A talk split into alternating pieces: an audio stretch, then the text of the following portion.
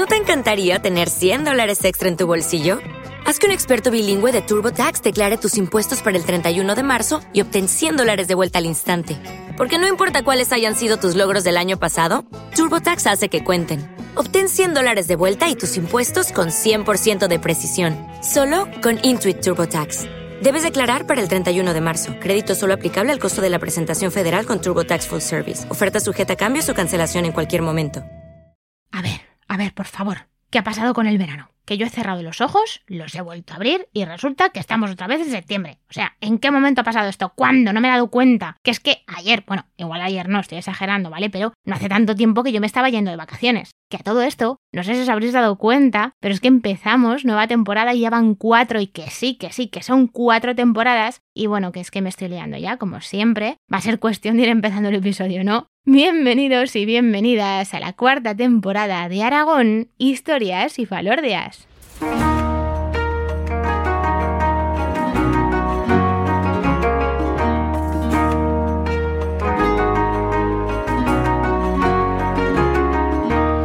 Hola viajeros y viajeras, os habla una temporada más María Argota, historiadora y divulgadora cultural. Cuatro temporadas, 72 episodios si contáis este que estáis escuchando ahora mismo. Y todavía muchísimo Aragón por recorrer. Aquí no nos van a faltar lugares, no nos van a faltar tradiciones, personajes de aquí, pero también personajes de allá, aunque con un poquito de aquí. Y por supuestísimo no nos van a faltar leyendas. Como esta que abre la nueva temporada que veréis que unos lo llaman casualidad, que otros le van a buscar explicación científica y siempre nos van a quedar los que tiran por lo divino y por lo legendario. En este episodio 72, pues además de hablar de algunas cosillas que tengo por ahí preparadas, pues vamos a ver por qué se dice que se vio un hombre muerto en la Sierra de Guara.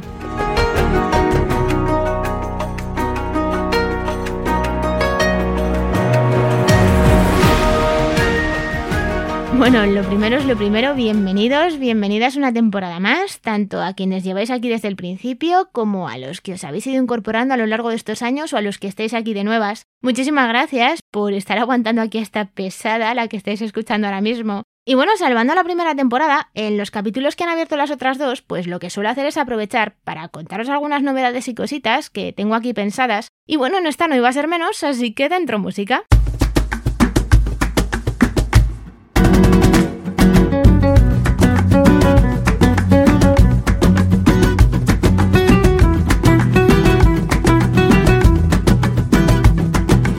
A ver, por partes. Vamos a empezar hablando de las cosas que no cambian, aunque bueno, no será por vueltas que les haya dado algunos temas. Si echáis un ojo a los 71 episodios anteriores, pues os vais a dar cuenta de que, salvando algunas excepciones, pues el esquema de capítulos que yo suelo seguir es leyenda, tradición o lugar y personaje. Y así voy a seguir porque es algo que a mí, pues sinceramente me parece muy cómodo, pero como soy muy aleatoria, pues de vez en cuando me da por meter series de episodios temáticos. Por ejemplo, los del Camino de Santiago en Aragón, o yo qué sé, que llega una circunstancia especial, el Día Internacional de la Mujer, pues ese mes me centro en hablar de mujeres. Eso lo que quiere decir es que me salgo del esquema y que cuando ya me apetece, pues vuelvo otra vez a él.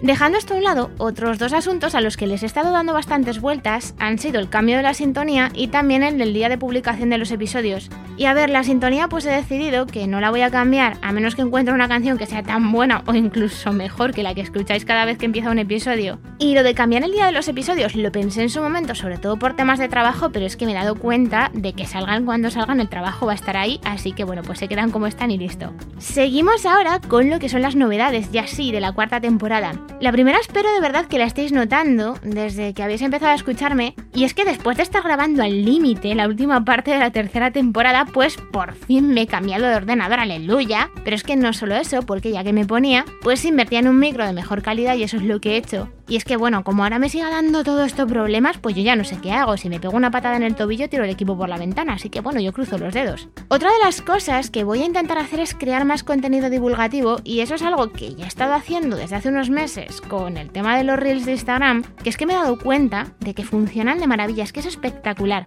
Para que os hagáis una idea, el de la Catedral de Barbastro, que ya tiene su tiempo, llegó a las 1600 reproducciones, que eso para una cuenta del tamaño de la mía, pues hombre, ya es bastante. Pero es que no me quiero quedar ahí, quiero hacer más cositas, incluyendo retomar alguna, pues que tuve que dejar paradas porque es que no me quedaba tiempo ni para mí. Así que voy a esforzarme todo lo que pueda para sacarlos adelante. Y ya para acabar con las novedades, pues he decidido abrir entre comillas un buzón de sugerencias, básicamente. ¿Os gustaría que hablase de algún tema concreto sobre Aragón? Por ejemplo, Mira María, soy de tal pueblo, tenemos un lugar que es estupendo y me gustaría que lo dieses a conocer en el programa. O yo qué sé, he descubierto la vida de este personaje y me gustaría escucharla en un capítulo. O bueno, ya si nos ponemos, pues es que en mi pueblo se cuenta una leyenda que es espectacular y me gustaría escucharla. A eso es a lo que me refiero. Entonces, lo que he decidido es abrir el correo del programa para que vosotros y vosotras también me podáis hacer sugerencias. Y ya lo último que os cuento es que tengo por ahí un par de entrevistas que están pendientes de confirmar, pero es que no os quiero adelantar nada ni quiero dar nombres porque es que me conozco y sé que abriré la boca y luego no saldrán adelante, así que mejor me callo.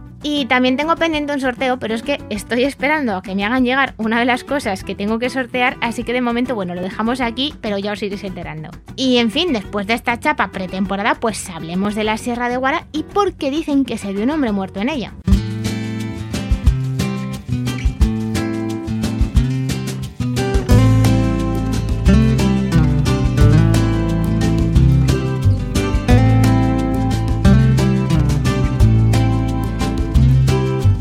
La Sierra de Guara literalmente es un somontano. Y es que de hecho, lo que es la propia palabra y el nombre de la comarca, lo que nos están diciendo es que es una tierra de transición entre una depresión y la montaña. ¿Y cuál es? Pues el Valle del Ebro y los Pirineos.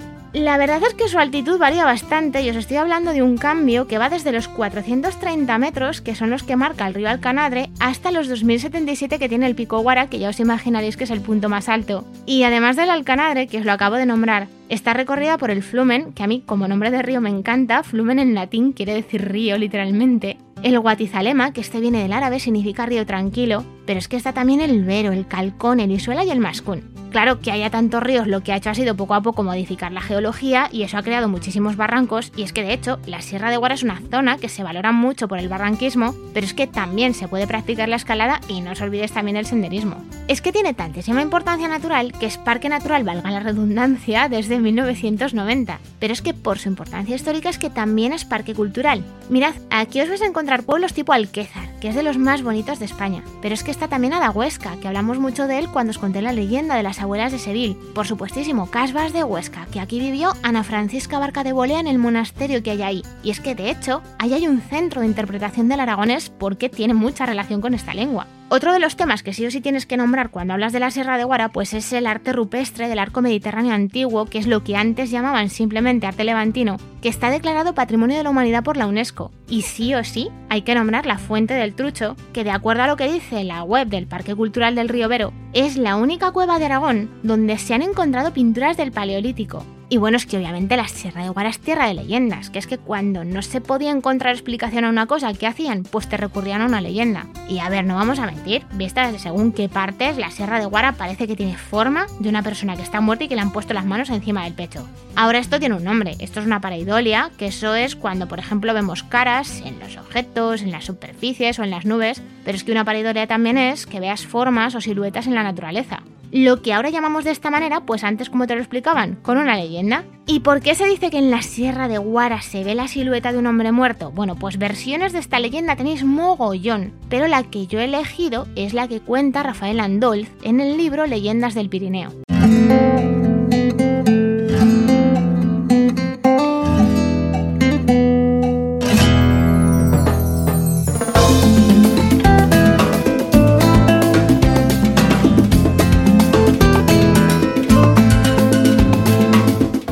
Decía Rafael Andolz si tú querías ver bien al hombre muerto de Guara, pues una de las mejores zonas para poder hacerlo es en la zona del estrecho de Quinto, que es camino de Sietamo, vamos. Pero es que en días muy despejados, y eso os lo digo porque yo lo he visto muchas veces, desde Zaragoza capital o simplemente yendo desde Zaragoza a Huesca, pues es que se distingue perfectamente.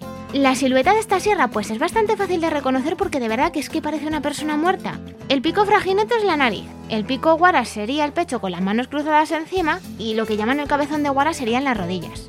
Mirad, en un tiempo de leyenda, donde las montañas tenían pasiones humanas, ahí asomado al Valle de Lara y también a la zona de la Guarguera, pues vivía Gabardón con sus dos hijas. Gabarda era la más mayor, esta soñaba tanto con la tierra baja que al final se marchó para los Monegros y se quedó viviendo en los campos de Grañén. Y luego estaba Gabardiella, que era la hija pequeña, que esta soñaba con las montañas como yo, con los ibones, con las cascadas, con las praderas. Esta la verdad salió más al padre que la hija mayor. Un día, resulta que Gabardiella conoció a Gratal y bueno, pues hubo un flechazo. Estaba tan enamorada de él que es que, aunque lo intentó, ni siquiera se lo pudo ocultar a su padre. Y Gabardón se dio cuenta en ese momento de que su niña pues no era tan niña como él pensaba. Le preguntó que de quién se había enamorado y ella le dijo que del pico más hermoso que había conocido jamás y que era Gratal. A Gabardón por poco se le desencaja la mandíbula de la risa cuando escuchó esto, le dijo que de hermoso nada, que Gratal en todo caso sería el pico más pobre de toda la sierra porque es que lo único que tenía era maleza, algún árbol suelto y sobre todo muchas piedras. Vamos, que ya le dio a entender que se fuese buscando un pico mejor que este no entraba en casa. Pero todo eso que supuestamente tenía de pobre, pues Gratal lo tenía de valiente sobre todo de cabezón. Y aunque él sabía que había bastantes posibilidades de que le dijera que no, se planta delante de Gabardón a pedirle la mano de Gabardiella. Y aunque le intenta explicar que el amor es mucho más importante que la riqueza, pues al final Gabardón le dice que sí, que muy bien, pero que se vaya por donde ha venido, que no quiere ni verle. Así que, bueno, pues como pasa en muchas leyendas, Gratal y Gabardiella decidieron que la mejor manera que había de poder vivir su amor era marchándose de allí. Pero como suele pasar, pues este plan nunca suele salir bien. Y es que, a ver, entre montañas hay alguien que siempre está pendiente de todo, que son los pastores. Uno de ellos estuvo haciendo orejas, se enteró de lo que estos dos querían hacer y se lo contó a Gabardón, pero claro, el pobre ya estaba muy mayor como para echar a correr detrás de la niña, así que le pidió ayuda a uno de sus mejores amigos, que mira tú por dónde, también era el pico más grande y más temido que había en toda la sierra, que era Guara, que por fin aparece en la historia. En cuanto Gabardón le contó que Gabardilla y Gratal se querían largar de allí, echó a correr hasta que los encontró y les pegó tal porrazo que los hizo rodar a los dos por tierra, pero es que para evitar que se pudieran volver a unir, lo que hizo fue partir en dos la montaña y así nació el Flumen, que corre por la foz del Salto de Roldán, que es una leyenda que tengo pensado contaros en algún momento. Claro, Gratal y Gabardiella, que ya se veían largándose de allí, de pronto acaban separados, pero es que encima condenados a mirarse eternamente y sin poder tocarse, que es que ya es mala leche. Gabardiella lloró tantísimo que de sus lágrimas acabaron naciendo las fuentes de las que nace el Guatizalema, y es que eso es todo lo que pudo hacer. Gratal pensó que todo esto que acababa de pasar era una pura injusticia, es que era una injusticia de las gordas, que por no ser un pico tan hermoso como otros y tan rico había perdido a su amor. Y al principio pues sí, se resignó, pero claro, al final la venganza empieza a ganar terreno hasta que al final se transforma en odio. Un odio contra Gabardón porque es el primero que no le acepta como marido para su hija, pero es que también es un odio contra Guara porque es el que le separa de Gabardiella. Y aunque era más pequeño, y hombre, pues lo tenía bastante difícil, pues también era muy calculador. Y lo que hizo fue planear poco a poco la venganza. Básicamente dejó que Guara se confiara, que pensara que como estos dos ya estaban separados, pues ya está todo solucionado, y que ya no se tenía que preocupar de nada, pero es que claro, no contaba con que Gratal estaba ahí y tenía muchas ganas de vengarse. Una noche mientras Guara estaba durmiendo tranquilamente, pues Gratal se le acercó poco a poco en silencio hasta que se puso a su lado y sin pensárselo le pegó tal puñalada que hizo saltar sus entrañas que es que acabaron salpicando las laderas y formando lo que llaman las pedreras. Guara es que no pudo hacer nada, es que la habían pillado por sorpresa. Bueno, una cosa sí que hizo y además mucho gritó, tanto que hasta tembló el Pirineo, hasta que al final ya murió ya y se quedó tumbado. Y mirad, la próxima vez que vayáis a Huesca desde Zaragoza o desde la zona de Barbastro, que es lo que decía Rafael Andol, vosotros mirad bien la sierra. Porque es que desde el momento en el que uno descubre esta leyenda es que ya no puedes dejar de mirarla y ver en ella la silueta de un hombre muerto que tiene las manos en el pecho.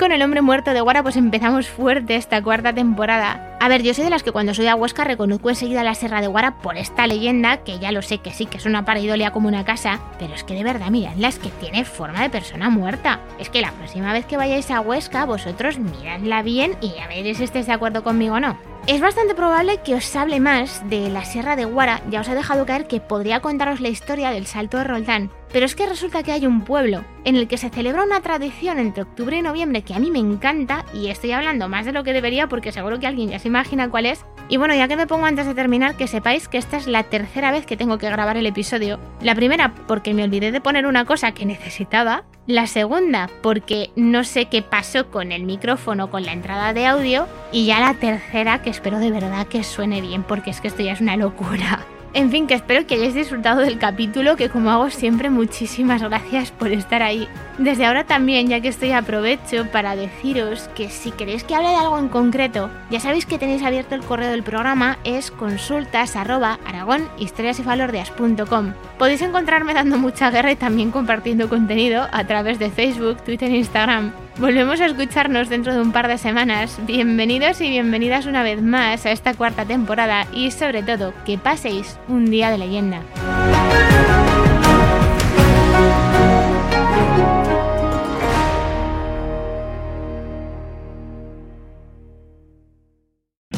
O'Reilly Auto Parts puede ayudarte a encontrar un taller mecánico cerca de ti. Para más información, llama a tu tienda O'Reilly Auto Parts o visita oreillyauto.com. O'Reilly Auto Parts.